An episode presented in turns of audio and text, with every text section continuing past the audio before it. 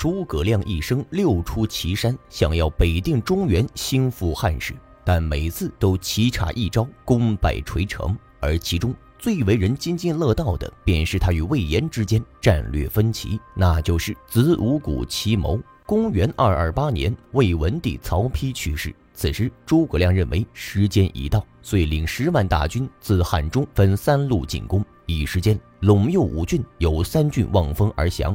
而就在诸葛亮准备继续的时候，魏延却提出了一个与众不同的想法，那就是从子午谷直取长安与潼关，最后再和诸葛亮会师潼关，并且据他所说，按此计谋行事，十五日就能成功。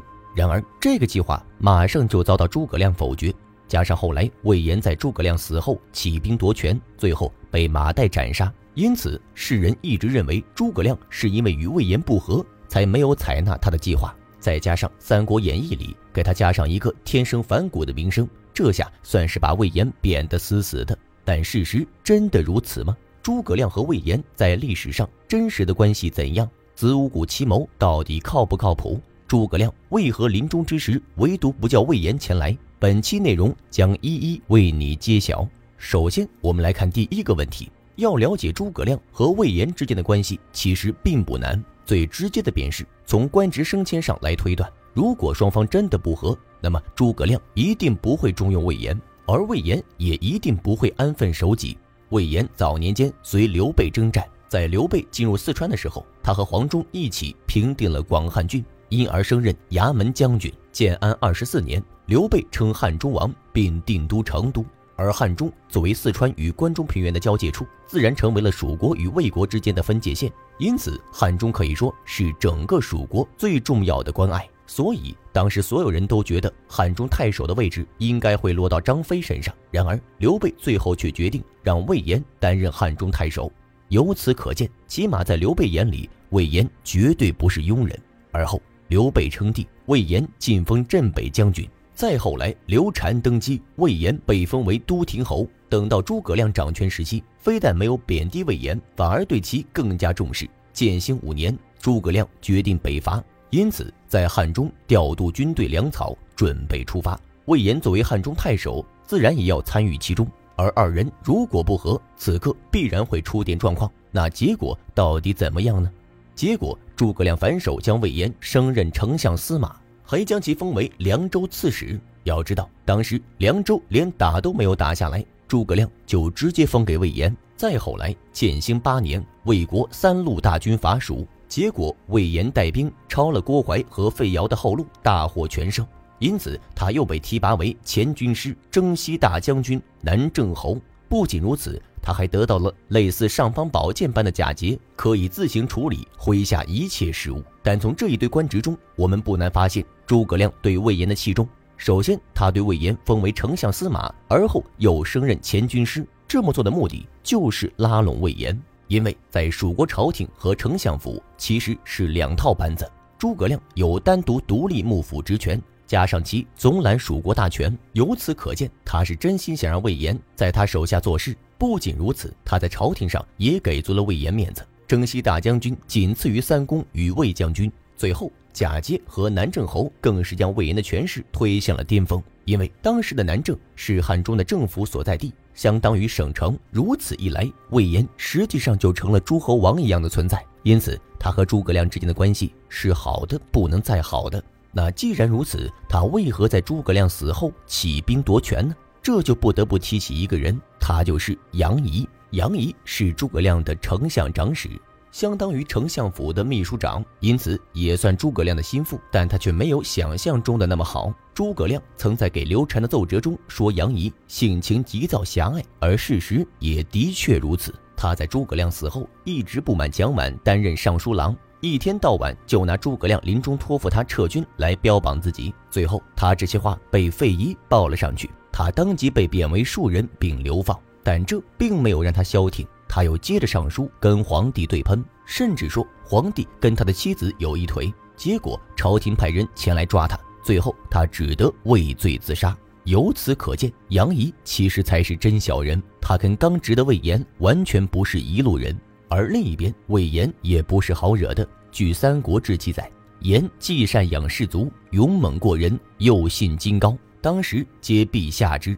这句话说魏延善于训练士卒，还勇猛过人，但同时他的性格也很高傲自大，所以当时朝廷里的人都躲着他。但唯独杨仪不假借言，言以为质愤，有如水火。这句话说，当时满朝文武唯独杨仪不怂魏延，天天跟他对着干，因此双方的关系势如水火。有几次魏延骂不过杨仪，气得他直接提刀去准备砍了他，吓得杨仪当场痛哭流涕。而诸葛亮心里也知道是杨仪自己嘴贱，所以并没有责罚魏延。但杨仪和魏延之间的梁子肯定是结下了。那既然诸葛亮和魏延没有矛盾，那他临终之时为何唯独不叫魏延前来呢？这个问题的答案其实就在诸葛亮的遗言里。据《三国志》记载，当时诸葛亮是这样说的：“令言断后，将为次之。若言或不从命，君便自发。”这句话就解释了诸葛亮为何不叫魏延来，因为他知道杨仪和魏延积怨已久，自己活着的时候二人不好发作，自己死后二人必会互相攻击，因此他做出了让魏延断后的安排，目的就是为了不让二人见面，同时。这样也断绝了魏延继续进攻的可能性。如此一来，杨仪和魏延都能得到保全。但纵使诸葛亮聪明绝顶，也没能料到一个变数，那就是人心。魏延看到大军突然后撤后，非常生气，他觉得是杨仪从中作祟，于是他骑马拦在了大军跟前，并烧毁了栈道。随后，他和杨仪都上奏刘禅说对方谋反，但最后董允、蒋琬二人都选择相信杨仪。结果魏延人心尽散，只能独自逃跑，最后遭到马岱斩杀。而如今，我们结合杨仪今后的所作所为来看，他也绝对不是什么好鸟。而蒋琬和董允之所以选择支持他，唯一的理由便是他们害怕魏延在军中的势力，加上其高傲自大的性格，很容易被怂恿造反，因此倒不如借此机会除掉他。这才是魏延死亡的根本原因。那最后，我们再来看魏延的子午谷奇谋到底行不行？首先，在《三国志》中明确记载了魏延是仿效韩信走子午道。那我们就来看看这子午道是什么。子午道位于如今的陕西省西安市境内，全长六百六十里，贯通南北。因其北部出口叫子口，南部叫午口，故得名子午谷。与此同时，子午谷周围北起秦岭，南至石泉。地势西高东低，导致其处处悬崖绝壁，栈道无数。既然如此，我们再来看魏延的准备。他打算以一万精兵前去，不要任何的工程器械，十五日内走六百多公里的山路，然后马不停蹄地去打长安和潼关。不仅如此，这一万人里还有五千人是后勤，因此他实际的军队只有五千人。但大家别忘了，长安是什么地方？那可是日后的十三朝古都。就算在三国以前，也已经经过好几朝的修缮。试问，五千人去攻打这样一座城市，结果会是什么？而魏延给自己找的理由就更扯了。他觉得守卫长安的夏侯茂看见他来，绝对会弃城逃跑。而但这一句话就再也不可能让诸葛亮采纳了，因为不管是走子午谷，还是打长安城，甚至最后和诸葛亮会师等等，全都要赌概率，而且这个概率非常之小。小到从那以后就没人成功过。不信，我马上给各位找俩反面教材。首先，曹真曾亲率大军从子午谷伐蜀，结果不仅遭遇大雨，还要一边开凿道路，一边架设栈道，前前后后搞了半个月都没搞定，最后只得放弃撤退。另一个例子则来自明末时期，当时的新一代闯王是李自成的舅舅高迎祥，他当时也想从子午谷偷袭西安，进而占据陕西。结果他带着大军在里面走了半个月，他的遭遇也跟曹真一样。结果等他刚刚从山里钻出来，就遭到了孙传庭两万人埋伏，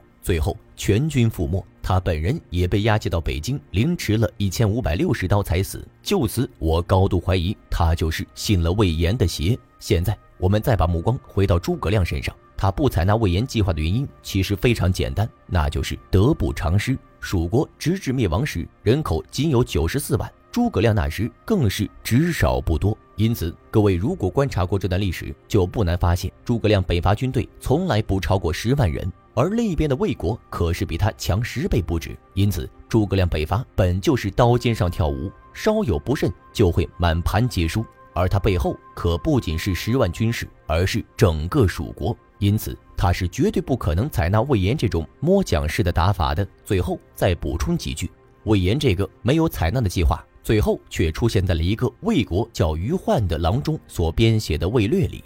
由此可见，魏国其实早就知道子午谷的作用。如果当初魏延真去了那，结果只有两个：一是他十五天走不出来，导致无法和诸葛亮会师，并延误战机，导致魏国回防。